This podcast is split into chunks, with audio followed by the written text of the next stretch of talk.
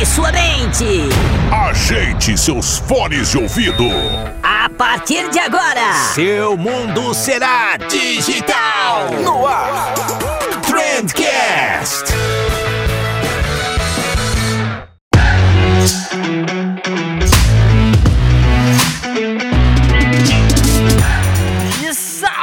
Excelentíssimo ouvinte, seja muito bem-vindo ao melhor podcast da sua vida! Eu sou Vinícius Gambetta, esse daqui é o Trendcast e hoje a gente vai falar sobre vendarketing, né? Essa mistura aí entre vendas e marketing, o que, que é isso, onde vive, do que, que se alimenta. Então fica por aqui, fica por aqui que a gente vai responder essas e várias outras perguntas nesse episódio que tá muito bacana. Mas antes da gente ir pro episódio, tem aquele momentinho jabá de sempre. E eu acredito que na segunda-feira, né, todo mundo sofreu por conta do Facebook, Instagram, WhatsApp. Caiu tudo, né? Caiu tudo, foi aquela aquele pandemônio no, no mundo do publicitário, né? E isso só prova que não dá pra gente depender tanto assim das redes sociais. E justamente por isso o pessoal da King Host pediu para eu avisar vocês aqui que utilizando o cupom não cai, que na verdade é now cai, né? Sem acento, tudo maiúsculo, tudo junto, sem espaço também. Então N A O C A I now cai, você ganha 80% de desconto em qualquer plano de hospedagem ou de ferramenta de marketing deles, né? Tipo, 80% de desconto, gente, né? Inclusive, se você for pegar o plano anual, você leva 80% de desconto no plano anual. Então vale a pena demais. Eu vou deixar o link aqui na descrição, mas se você preferir ir direto lá no site deles, kinghost.com.br e fazer a tua compra, também tá tudo certo, só não esquece de usar o cupomzinho para garantir o teu desconto. Fechou? E na verdade não fechou não. Não fechou porque além do desconto da King Roxo, eu descolei mais uma regalia aqui para vocês, dessa vez na Cobre Fácil. A Cobre Fácil é a ferramenta aí que a gente indica direto para vocês, vocês já estão cansados de saber, que serve para você automatizar a tua gestão de cobrança, né? Então ela cobra o cliente, emite nota, lembra o pessoal de pagar, é uma beleza, né? Quase um funcionário a mais que você ganha na tua equipe. Eles têm um plano gratuito, que já é muito legal, mas se você quiser usar o plano Pro deles, que libera várias funcionalidades a mais, né? Eles estão dando. Olha, olha só, não é um, não é dois, mas são três meses grátis. Três meses grátis para quem usar o cupom na faixa. Na faixa, tudo junto também, né? Na faixa já não tem acento, mas é na faixa, tudo junto, tudo em letra maiúscula. E faixa se escreve com X. Então, N-A-F-A-I-X-A tudo junto na faixa e aí você consegue usar três meses de graça o plano profissional deles, que permite que você possa testar qualquer coisa que você quiser ali na ferramenta até o, até o final do ano, não, mais do que isso, né? Até o final de janeiro, pelo menos, sem pagar nada por isso. Então corre lá, todos os links estão aqui na descrição do episódio, ou então você pode acessar lá também, cobrefácil.com.br. E agora sim, jabá feito, recado dado, missão cumprida, bora falar de Vendarketing!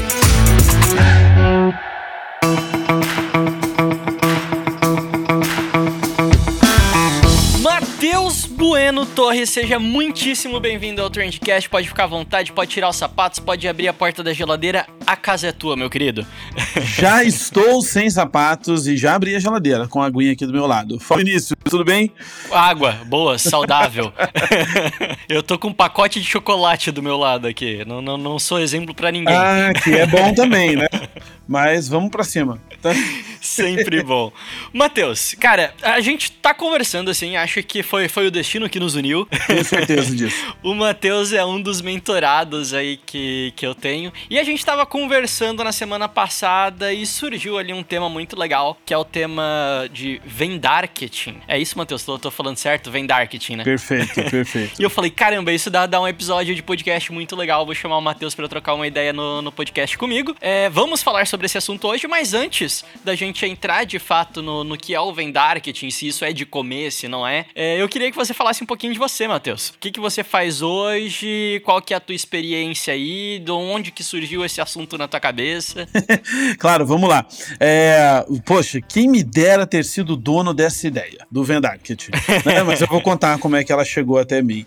Cara, eu tenho uma, uma empresa hoje que apoia outros negócios a ter clareza com relação às suas estratégias de marketing e vendas, né? A performance máxima. Então, nós somos uma, uma empresa que ajuda outras empresas a definir estratégias uh, e, principalmente, a capacitar os seus colaboradores para executar essas estratégias, né? Então, a gente permeia aí o, o mundo de marketing, vendas e RH, né? Apoiando aí as empresas nesse desenvolvimento. E eu já faço isso há bastante tempo. Estou hoje dentro do mercado de desenvolvimento, fazendo esta, esta transformação de, principalmente de conteúdo, né? Onde a gente começa a prestar serviços muito vinculados a, ao novo jeito de fazer marketing, ao marketing de conteúdo, que nem é tão novo assim, né? Mas vamos lá. É, marketing de conteúdo, atração de clientes via estratégias de rede social para trazer estratégia de inbound, né? Aí a gente vai começar, quando a gente fala de vendarketing, a gente vai começar a despejar termos aqui. Não tem problema, a gente pode explicar, né, Vinícius? Por temos, favor, estamos aqui para isso. Podemos fazer isso, né?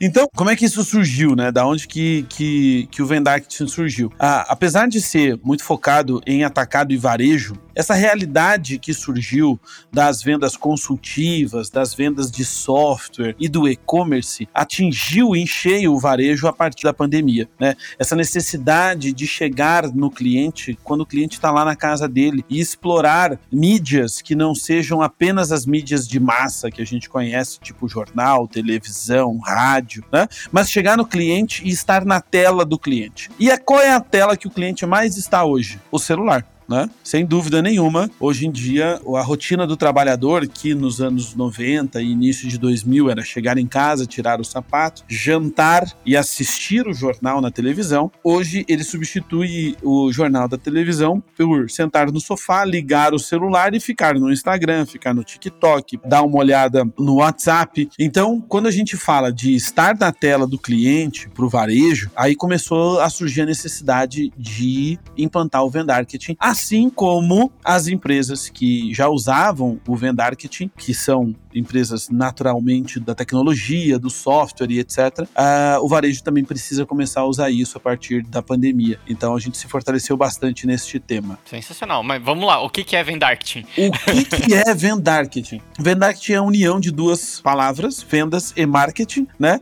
E não só de duas palavras, mas principalmente de duas estratégias, vendas e marketing. Em inglês, né, é os marketing, que fica até mais legal, né? Que fica mais bonitinho, mais sonoro. Lembra smart também, né? De, de inteligência e tal, fica legal. Mas, mas Vendarketing também não é ruim. Cara, Vendarketing é massa. E, cara, o que, que é então essa união dessas estratégias? E aí, Vinícius, me permita, eu sou formado em marketing, então sou uma pessoa que estudou isso. Então, marqueteiros, publicitários que estarão nos ouvindo a partir de agora, eu não quero ofender ninguém, tá bom? É, e vendedores também, tá? Porque apesar da minha formação.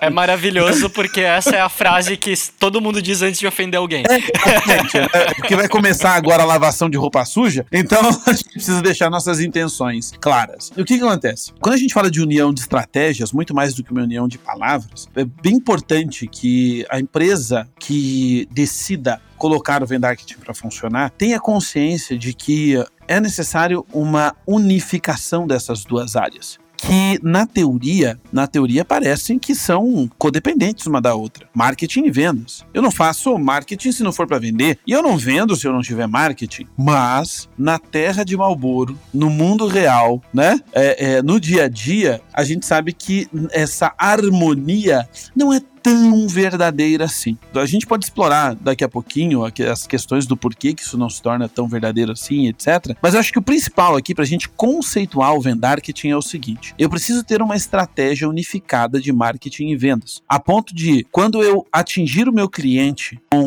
o marketing, eu faça com que o meu cliente se encante pela minha proposta e eu consiga gerar expectativas e ganhar a atenção do meu cliente de forma que seja impossível ele ignorar minha mensagem. E eu preciso que esta narrativa ela continue nas vendas para que quando o cliente entrar em contato comigo e com a minha empresa, ele tenha o, o encantamento seja tão real e a, a expectativa que o cliente gerou seja entregue com tanta qualidade que seja impossível comprar, ele não dá o seu dinheiro. Então, para que isso aconteça, existe uma série de ações que são necessárias, de alinhamentos que são necessários para a gente conseguir que o cliente de fato compre da gente, a gente seja inteligente nessa hora. Então, esse é o vendarketing. Compre, compre, compre. O que eu queria entender é se ele é um conceito mais amplo, mais genérico, do tipo, ó, você tem que juntar o marketing e vendas, ou se o vendarketing ele é de fato uma metodologia que ele fala do tipo, ó, vendarketing você tem que fazer isso, isso e isso, tem esses passos, tem esses pilares, essas premissas básicas. Existe isso ou não? Cada negócio vai se adaptando e uma vez que você tem entendido que você tem que trabalhar em conjunto marketing e vendas, é isso aí. O, o que, que é o vendarketing na prática, assim? Ele tem um direcionamento para as pessoas fazerem essa fusão dessas duas áreas? Sim, metodologia total, ação total. O conceito do vendarketing, ele, ele é relativamente novo e ele surge a partir de experimentação nas empresas americanas vendedoras de software. Americanas e europeias, tá? Porque o SAP usa muito a questão do vendarketing também. Então, os nossos conceitos de vendarketing, eles nasceram da prática. Então, quando a gente fala de, ah, eu quero, eu entendi que é necessário fazer isto, mas o que que eu faço? Existe sim um passo a passo para implementar isso na sua empresa e, obviamente, que algumas empresas vão ter um desafio um pouco maior, outras empresas vão ter desafios menores na hora da implantação. Isso vai depender muito como é que a empresa faz gestão dessas duas áreas, né? Mas existe sim um passo a passo que você deve cumprir, né, para você ter e instalar o Vendarketing na sua empresa. O instalar eu fiz aspas com as mãos, aí lembrei que ninguém tá me vendo, né? Mas para você implementar o Vendarketing então na sua empresa. Que basicamente são, posso posso dizer algumas da, uma parte da lista aqui? Por favor, cara. Basicamente é o seguinte: as duas áreas têm que entender a necessidade de trabalharem juntas. Acho que esse é o primeiro ponto, é fazer essa gestão de mudança dentro da empresa. Especialmente se você já tem equipes consolidadas, gestores das duas áreas, é importante que exista esse alinhamento. Né? A segunda coisa que precisa ter é alinhamento de objetivos certo? O porquê que nós estamos trabalhando juntos, qual é o nosso objetivo, certo? Depois a gente cria o famoso SLA, o Service Level Agreement, que é muito utilizado, né? Um termo muito utilizado na área de TI, que nada mais é do que a, a, a combina entre as duas áreas, né? O que, que nós vamos combinar de tempos, de movimentos, de entregas um para o outro, certo? Depois disso, eu preciso definir métricas, OKRs e metas. Aí é a hora que o marketing geralmente dá uma arrepiada, né? Porque ainda está acostumado a ter métricas, a ter meta, a ser cobrado por isso. E marketing, por muitas vezes, tem metas mais genéricas, metas mais ligadas a branding e etc. Que quando a gente traz isso para o marketing, fica muito mais claro depois o trabalho do marketing, como que a gente precisa trabalhar. Depois disso, a gente precisa ter rotina, de, definir a métrica. Eu preciso ter rotina de reunião, rotina de, de alinhamento, para que as duas áreas se conversem e isso se torne virtuoso certo? Para que eu melhore a comunicação entre as duas equipes e etc tá? Depois, por último, eu começo a trabalhar com a previsibilidade que é a partir dos meus combinas, a partir das métricas, como é que eu torno a minha receita previsível, mesmo no varejo, né, para que eu consiga fazer planejamentos baseados no meu investimento e cálculo de ROI, que é o Return Over Investment, né, que é basicamente o retorno sobre o investimento. Muito bom, cara. Ficou claríssimo agora que realmente existe uma metodologia, existe um passo a passo aí para se aplicar esse negócio. E aí que, e me permitindo aqui falar mais um pouco, é aí que entra a necessidade do marketing entender a importância de números, sabe? Que como, como eu falei, eu sou formado em marketing, a gente até fala bastante sobre números e etc, mas na prática, a, a área de marketing dentro das empresas, ela fica muito ligada a como uma comunicação bem feita, né? A uma a um processo criativo, é, disruptivo, a, a publicidade interessante, ela fica ligada à escolha de mídia, ela fica ligada a melhoria do, do, da marca e etc. E por vezes se esquece que ela tá ali justamente para gerar lead, para gerar visita, para gerar gente chegando até a loja, até o WhatsApp, até o telefone dos vendedores, né? E, e, a gente já não tá mais na época de tolerar o marketing fazendo o seguinte: ah, vamos botar um outdoor perto da saída do condomínio do diretor, que daí ele vê que a gente tá trabalhando, entendeu? A gente não pode mais conviver com isso. A gente precisa de um marketing que esteja preocupado em gerar o MKL, oh, perdão, MQL, que é o Marketing Qualified Lead, certo? Que são os leads qualificados pelo marketing, que nada mais é do que o seguinte: eu faço comunicações em canais tão assertivos, é, eu conheço tão bem o consumidor que de fato compra do meu time de vendas, que eu me comunico com ele, gero expectativa nesse consumidor, ganho a atenção dele e eu levo para o meu time de vendas gente que de fato quer comprar, para que o time de vendas possa tornar essa oportunidade, né, uma sondagem, uma proposta, de fato, uma venda. Então, é aí que é, que é importante esse alinhamento. Perfeito. Cara, você falou que de, de junção das duas áreas, etc. É, isso envolve sempre uma mudança muito grande. Mudança nunca é confortável para nenhuma das partes. Mas você falando assim, me parece que o profissional de marketing ele acaba sentindo um pouco mais essa mudança, vai, vai mexer mais na zona de conforto dele do que o profissional da área comercial. Ou você acha que não? Os dois vão, vão sofrer se quiser fazer isso acontecer de, de maneira eficiente? A dor vai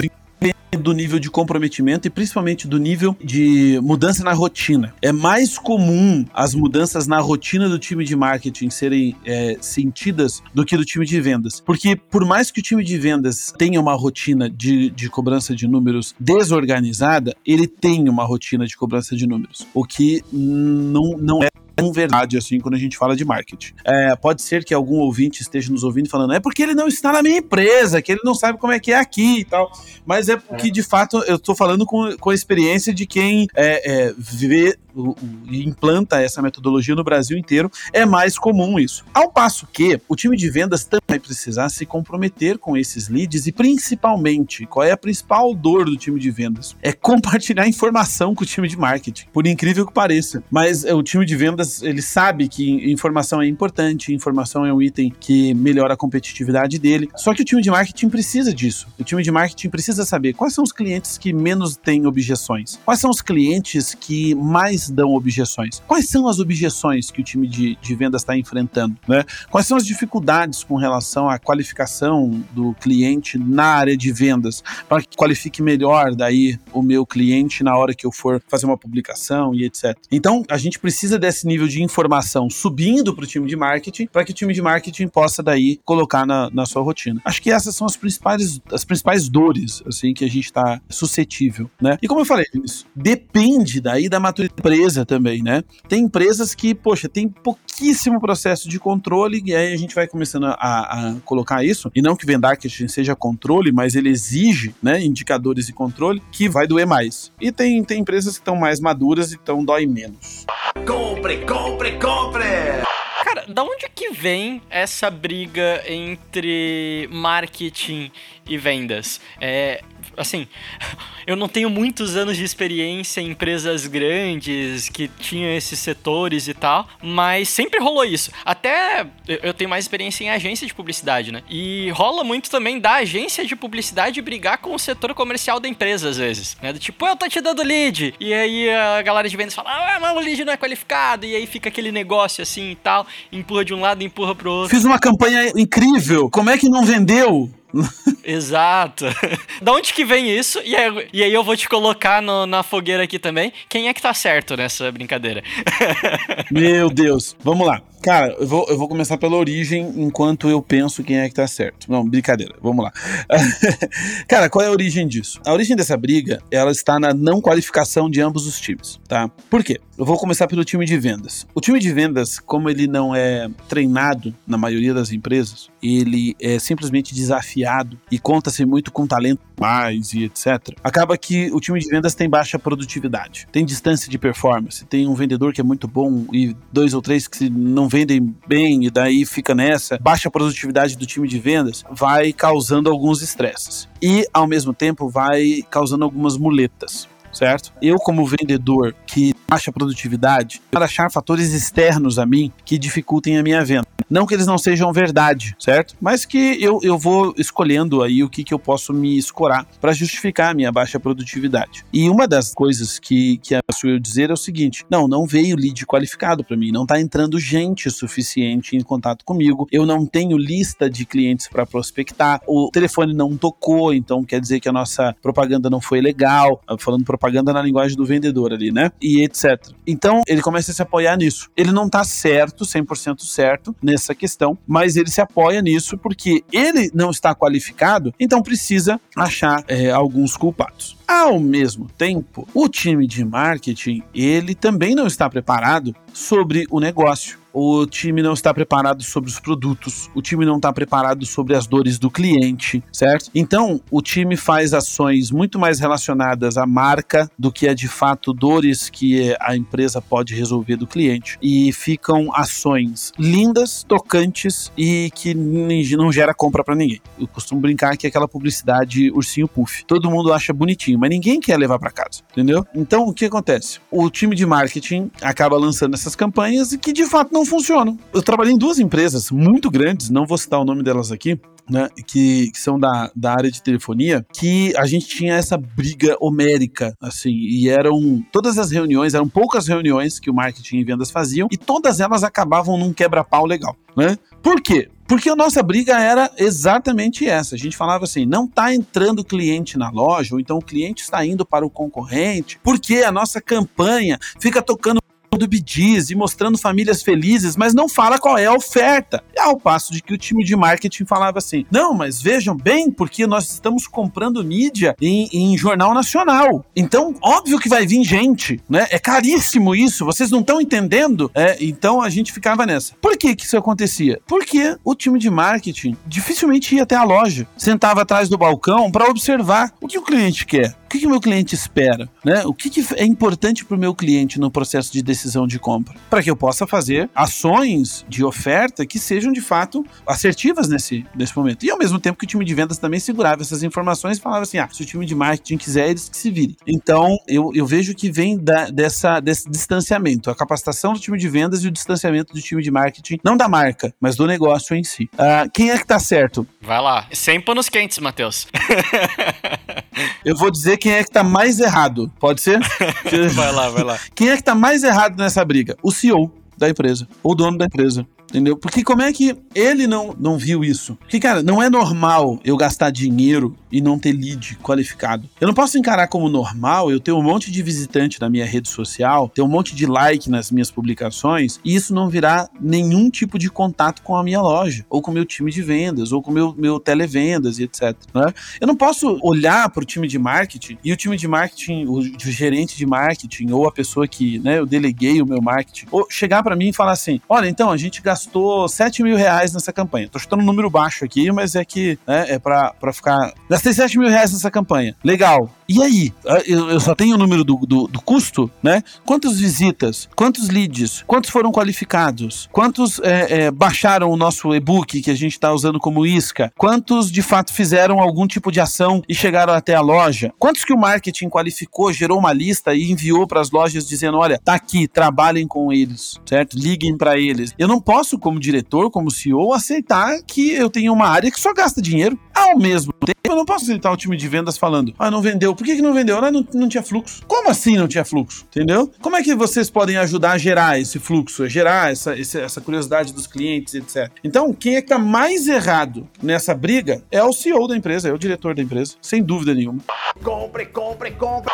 Você falando assim, me parece que seria uma solução bastante inteligente juntar as áreas de marketing e vendas, obviamente, mas me parece que faria sentido, não digo juntar, mas pelo menos ter uma comunicação maior entre todas as outras áreas também. Sei lá, entre vendas e financeiro, ou, ou ter um, um, uma corte entre marketing e suporte, sabe? Porque faz muito sentido isso, e você entender as dores das outras áreas contribui também pro crescimento do negócio como um todo, né? O que, que, que você acha disso? Cara, faz faz, muito sentido essa integração, né? É, contanto que ela tem estratégia por trás. Não fazer reuniões só para que uma área informe a outra do que está acontecendo não, não é tão legal assim. Mas com certeza, se eu tiver, por exemplo, uma área de logística na minha empresa. E essa área de logística ela sofre se o vendas não faz o trabalho direito, entendeu? Então eles precisam estar alinhados para que, porque a experiência do cliente não acaba a partir da compra, a experiência do cliente acaba a partir do momento em que ele recebe o produto em casa, né? Então eu tenho uma empresa de delivery de, de comida por exemplo, ou uma rede de restaurantes, e o meu time de vendas faz um trabalho legal ali, né? O meu time de marketing nos aplicativos e no atendimento. Então o cliente é atendido rápido, o pedido dele sai até que rápido, só que chega tudo bagunçado. Olha lá. Por quê? Porque o motoboy sai dando grau na moto, né?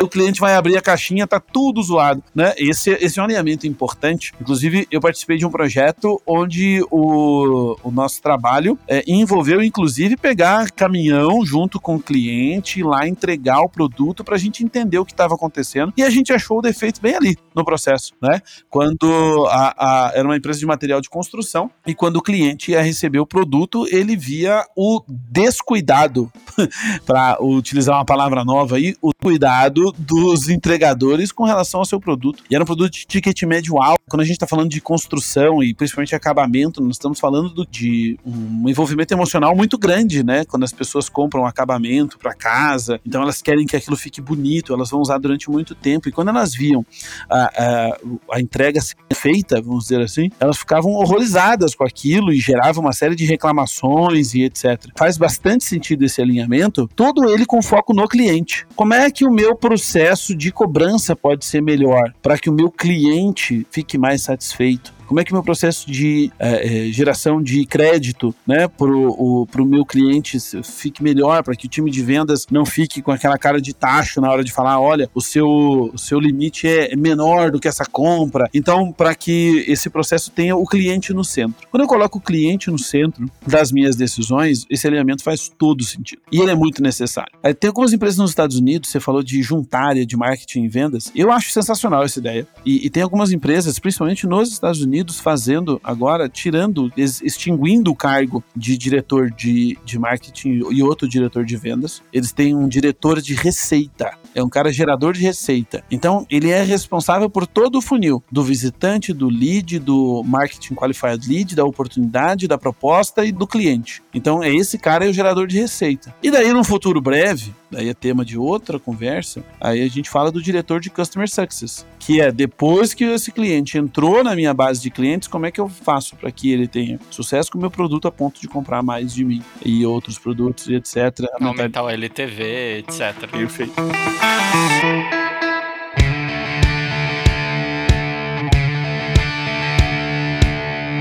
Deu vários exemplos aqui pra gente, meio que picotados assim, mas eu queria saber se você tem algum case assim que você possa abrir algum número pra gente, pra gente ter uma noção do impacto que isso de fato pode gerar, ou, ou de alguma empresa que você conheça que tenha aplicado isso, ou de algum cliente teu. Você tem algum case assim para falar, olha só, aquela empresa lá fez isso e mudou da água pro vinho o negócio? Eu tenho dois cases aqui. Eles é um case público que está ali no livro Receita Previsível, que é basicamente a história da Salesforce. O processo de vendas da Salesforce, que é aquele software de CRM, ele é incrível e ele traz muito bem essa visão. É, e por que, que a receita se torna previsível? Apesar do, do tema do livro não ser vendarketing, né? É, todos os fundamentos estão ali, que é como é que você torna uma receita previsível de uma empresa? É você tendo um bom funil de vendas que funcione para que você tenha a quantidade de visitantes correta, a quantidade de leads correta, a quantidade de qualificação correta, para que você consiga de fato chegar no começo do mês e falar assim: esse mês eu bato meta. Por quê? Porque está entrando lead suficiente, está entrando visitante suficiente no meus conteúdos e etc. Então, isso é bem interessante por quê? Porque mudou a forma das empresas de software venderem, né? Nessa relação B2B aí. Eu faço bons conteúdos, eu faço boas publicações, eu entrego boas iscas no mercado. Feito isso, eu trago visitantes para as minhas páginas que trocam a informação de e-mail, cargo, telefone pelo meu conteúdo eu trago o, esse lead para um funil de qualificação. Então, eu dar conteúdos para ele por e-mail, eu começo a ver quem abriu o meu e-mail, quem não abriu, quem clicou nos meus links, quem não clicou, e eu vou esquentando esse lead. A partir do momento em que o lead está quente, eu faço uma qualificação e levo para o time de vendas, dizendo assim: olha, essa pessoa foi atraída pelo e-book com este tema, ela abriu o e-mail com este e este título, ou seja, ela se interessa por estes assuntos aqui, e ela clicou no link para entrar entrar na nossa página, conhecer mais o nosso produto. Então, contato com eles porque ele está demonstrando certo interesse. E quando a Salesforce conseguiu colocar isso em prática, o, o, nível de produtividade do time de vendas ficou muito maior, porque daí eles não faziam aquela ligação totalmente fria, né? Faziam ligações que tinham mais assunto, mais efetividade com o cliente, o cliente já estava ali, de certa forma, envolvido com a empresa mesmo antes de se tornar um consumidor ou antes de ter do time de vendas.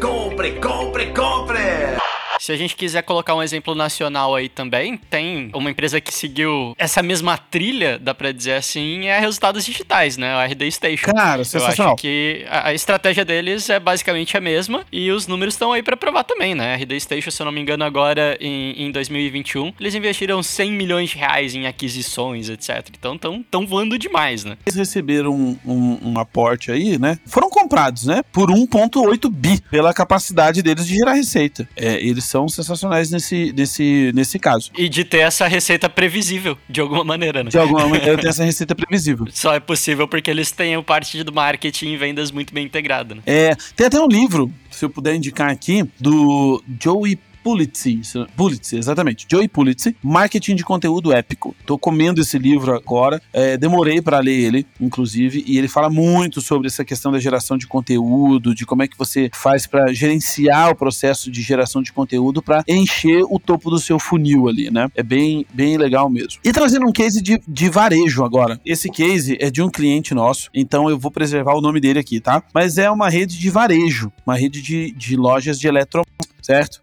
Que tinha. A principal dificuldade deles, na verdade, não era de ter leads, até porque a empresa é bem antiga, então eles tinham uma quantidade de clientes que já tinham relacionamento com eles muito grande, que já tem relacionamento com eles muito grande. Então eles têm até uma base legal. Só que o que, que eles precisavam fazer agora? É, eles precisavam tornar o processo de reaquecer esse cliente melhor. É, então eles precisavam gerar mais esse cliente voltar até a loja. E o que que a gente, onde que a gente trabalhou, né? A, a gente trabalhou muito na etapa New ali dele trazerem um lead mais qualificado para a loja, porque a loja até fazia aquele trabalho com o cliente, talvez você recebeu uma ligação é, com essa e até os nossos de alguém te ligando falando: Oi, é, tô te ligando porque você não compra com a gente, você não tem nada para comprar hoje, não? Tem alguma coisa que você queira comprar? Você fala: Não, não, não era isso que eu estava esperando. Então, o que, que eles. Uh, qual foi o nosso trabalho ali? A gente começou a gerar uma série de comunicações que fossem mais assertivas, baseado no comportamento de compra e na segmentação desses clientes. Então, a gente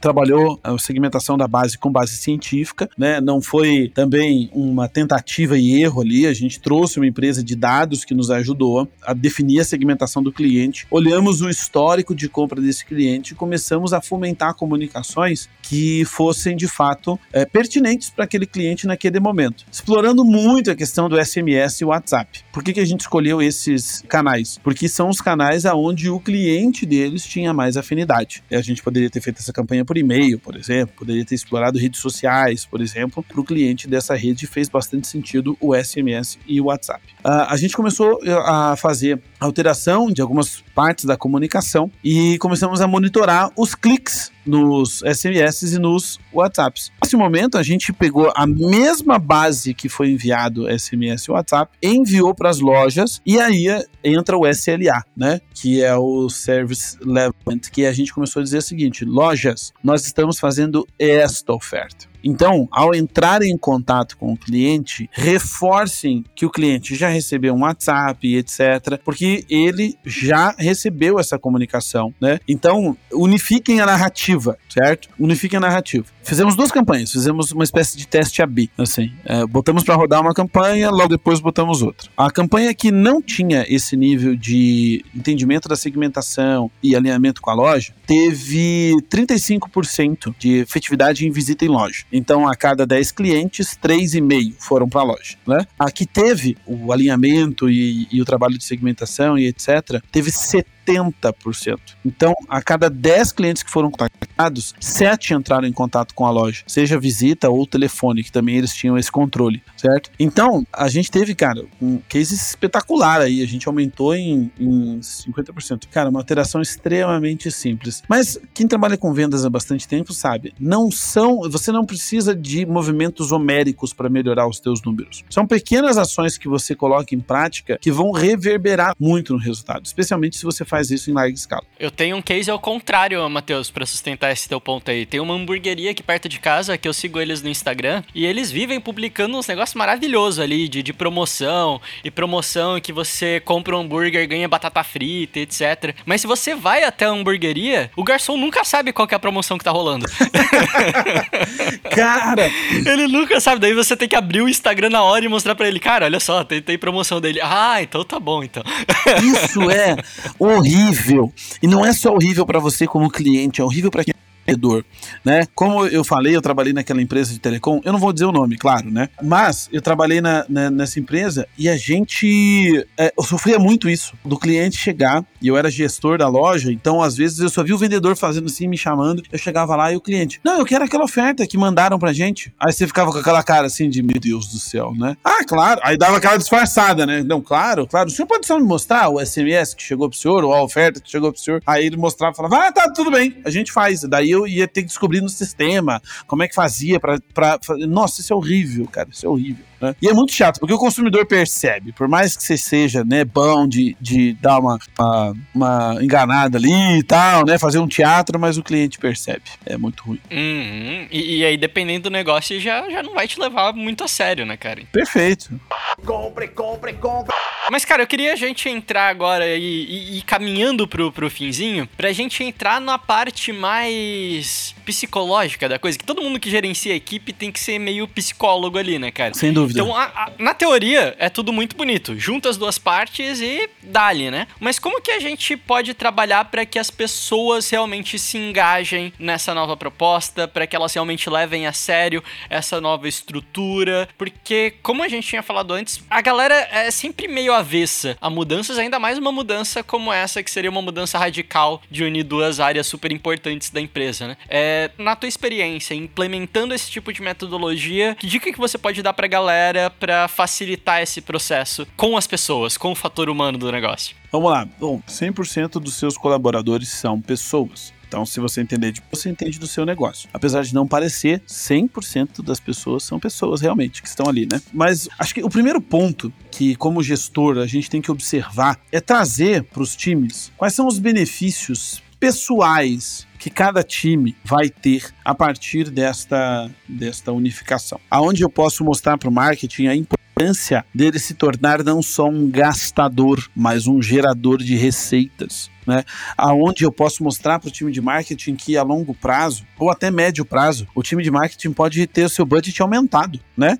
Porque se hoje é, eu tenho lá 10 mil reais para fazer uma campanha e eu mostro que eu gastei 10 mil reais, mas a partir do momento em que eu mostro que eu dos 10 mil reais eu gerei mil leads, esses mil leads geraram 30 vendas, essas 30 vendas trouxeram, sei lá, 200 mil reais de retorno, poxa, que excelente, porque não dá para esse marketing 100 mil reais, entendeu? Então eu começo a mostrar para o marketing o tamanho da relevância que ele pode se tornar, como é que ele pode ser visto dentro da corporação como uma área muito mais estratégica do que talvez ela seja vista hoje, etc. Uh, então reforço benefícios. Estou citando alguns exemplos aqui, tá, Vinícius? Mas pode ser que não fique para a empresa lá do, do quem está nos ouvindo. É, é, importante que ele entenda e, e, busque quais são os benefícios que ele pode reforçar. Ah, ao mesmo tempo, para o time de vendas, aonde eu vou mostrar para o time de vendas os benefícios deles compartilharem as informações, participarem de reuniões estratégicas com o time de marketing, é, prestarem atenção com relação ao tipo de lead, ao alinhamento que é feito, à comunicação que o time de marketing passa para que eles unifiquem essa narrativa ao ponto de mostrar para eles que isso vai gerar mais venda, mais produtividade, cliente atendido, mais, mais retorno sobre o trabalho deles, é, principalmente mais dinheiro no bolso, né? Então, quando eu consigo mostrar para o time de marketing e vendas que, olha, existem benefícios específicos para vocês. É o primeiro ponto. Né? É, se eu consigo desdobrar isso para objetivos pessoais, fica muito legal. Então, se eu consigo mostrar para o meu time de vendas que eles, como pessoas, eles vão conseguir com mais os seus sonhos, sem nenhum tipo de romantismo aqui com relação ao trabalho, mas que de fato é, é verdadeiro. Se eu consigo mostrar para eles, olha, você consegue aumentar em tantos por cento do seu salário se você conseguir aumentar a conversão, né? Com esse salário a mais, é um carro novo, é uma viagem com a família, é uma segurança a mais que você você pode ter e etc. E pensar no time de marketing, né? Algumas é, questões relacionadas à bonificação e etc. Isso também é muito legal. Pô, essa parte eu acho que é bem legal. A galera às vezes não pensa, né? Mas quando a gente tinha agência, a gente implementou um programa de participação nos resultados, né? O famigerado PPR. E, e funcionou muito bem, assim, cara. O engajamento da equipe aumentou muito e você faz com que todo mundo esteja direcionado a um objetivo em comum, assim. Todo mundo perceba, queira de fato crescer a empresa. Né? Quando você participa do resultado de alguma maneira, não, não vai mais ter aquele negócio de tipo, ah, caiu um cliente, que saco. Tipo, mais trabalho para mim. Não, é tipo, caramba, ganhei uma bonificação, que, que, que maravilhoso, né? Então, avaliem a possibilidade de, tipo, todo mundo poder crescer junto, sabe? Do time de marketing poder ter um comissionamento em cima de um resultado. Não precisa ser em cima de cada cliente, mas em cima de uma meta que foi batida no final do ano, alguma coisa assim, que é super importante também para manter toda a equipe engajada. Cara, perfeito. Tem um monte de, de empresário, especialmente pequenos e médios, que tem medo de implementar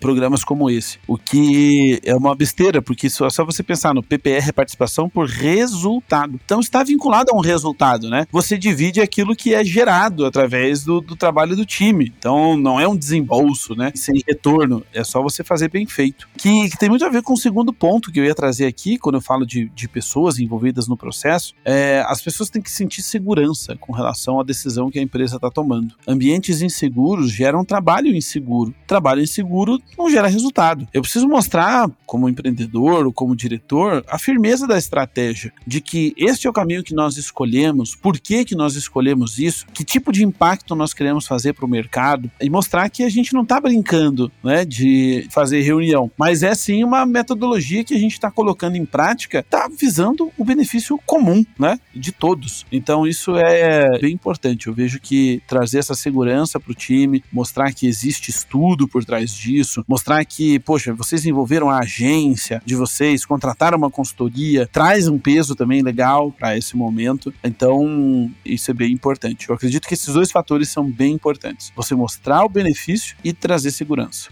Compre, compre, compre! Eu adicionarei uma terceira dica aí, Matheus, pra galera. Nunca implementei uma metodologia de vendarketing, mas sempre que a gente teve que fazer grandes alterações de processos, gerenciamento de projetos, etc., na agência, isso funcionava muito bem. Que era fazer com que as pessoas fizessem parte dessa mudança, que as pessoas pudessem contribuir de fato. Então, pedir muito. Ninguém gosta de algo imposto, né? Que, que você chega com o negócio pronto assim e fala, vai ser assim daqui para frente. Embora às vezes seja um pouco necessário. Mas perguntar para as pessoas como elas estão se sentindo sobre aquilo, se elas têm alguma sugestão para que aquilo dali possa melhorar. É, chega pro time de vendas, talvez, e pergunta, cara, o que, que você acha que o time de marketing deveria fazer? E ao contrário, para que você tenha insumos, né, de, de várias áreas e construa isso junto com a tua equipe. Até porque, às vezes, você, como gestor, você não sabe o que tá acontecendo ali no caixa da empresa, né, no atendimento ao cliente de fato, no WhatsApp, na ligação. Então, ter esses inputs, fazer, construir esse novo processo junto com a galera, eu acho que facilita um pouco também. As pessoas sim, sentem que estão fazendo parte daquilo dali e não simplesmente que algo está sendo imposto de cima para baixo, né? Então, perfeito, perfeito. Não tenho nem o que acrescentar. Trazer as pessoas para perto é muito importante. Show de bola. Matheus, pra gente finalizar agora, cara, só uma dúvida aqui que me surgiu enquanto a gente conversava. Como é que fica a parte burocrática desse negócio, assim? Quando a gente tá falando de empresa um pouco maior, né, que, que vai ter o setor de marketing, setor de vendas, etc., a gente tem ali, por exemplo, centro de custos, o orçamento de cada uma dessas áreas. Quando a gente junta tudo, né, ó, marketing, vendas agora é um só, é o nosso setor de vendarketing e muda no LinkedIn, etc. Como que fica essa parte burocrática também? Essas duas áreas passam a compartilhar compartilhar de um só orçamento? Isso não? É mais uma parte estratégica? Como que fica isso? Vai depender de negócio para negócio? A resposta mais curta é vai depender, mas uh, realmente depende do, de negócio para negócio, mas o que, que é a prática, tá? Quando a gente é, instala o funil ali, né, e implementa o funil de vendarketing, uh, existe um processo transitório muito claro, aonde que acaba a responsabilidade do marketing e começa de vendas, certo? Então, nesse sentido, no que eu já vi né, nas implantações, os times ainda continuam com budgets específicos, certo? Então eu tenho um budget para o time de marketing, tenho um budget para o time de vendas, que a gente utiliza de maneiras distintas, certo? Justamente por quê? Porque eu tenho um momento ali que eu faço essa transição do lead, do cliente e, e, e etc. Continua-se separado sim. O que que geralmente a gente tem? uma fração do budget, ele é alocado num budget de vendarketing, onde as ações específicas dos times ficam ali compartilhadas, que tem a ver com desenvolvimento, tem a ver com budget de reuniões e etc. Talvez contratações de ferramentas, né? E etc. Mas é, geralmente elas ficam com, com budgets diferentes. Então, o time de marketing continua com seu, com seu budget para campanhas, para sua agência e etc. O time de vendas continua com seu budget para desenvolvimento de ação comercial e etc. Só que daí se tem ali uma fração desse, desse orçamento para alguma ferramenta, algum evento que precisa se, que se faça necessário, né, por momento. Cara, gostei muito do assunto, tô, tô bastante animado, quero sair falando sobre isso para todo mundo, divulgar a palavra do Vendarketing. Amém. Vamos lá, estamos juntos nessa missão.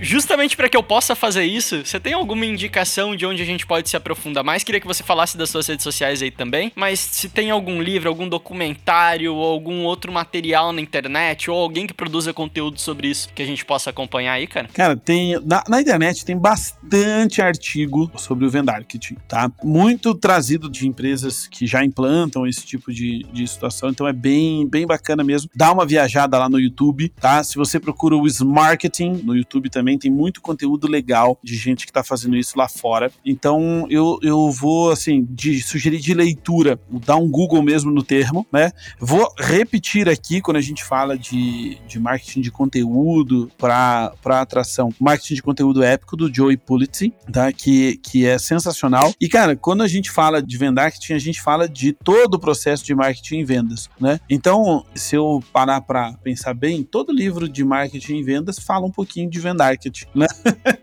então a gente tem essa, essas referências, né? Agora, eu esqueci qual foi a segunda pergunta que você fez. pra, pra, você falar, para você fazer o jabá, cara. Faz teu jabá aí também, quem quiser te acompanhar mais. então tá. É, bom, falado então do, dos artigos, né? Vamos lá para o jabá. A rede social é o mateus.bueno.torres no Instagram.